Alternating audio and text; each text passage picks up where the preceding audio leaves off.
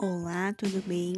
Sou Vitória, acadêmica de Psicologia da Faculdade FAMUR, do Colégio Murial da Unidade Caxias do Sul.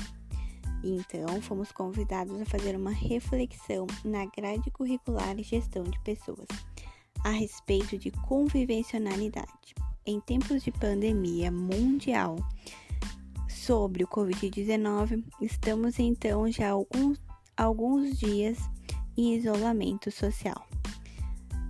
E quando a gente fala em isolamento social, pensamos na humanidade. O humano faz então, desde os seus primeiros momentos, ser social, estar em contato constante com as pessoas. Dessa maneira, faz a gente inter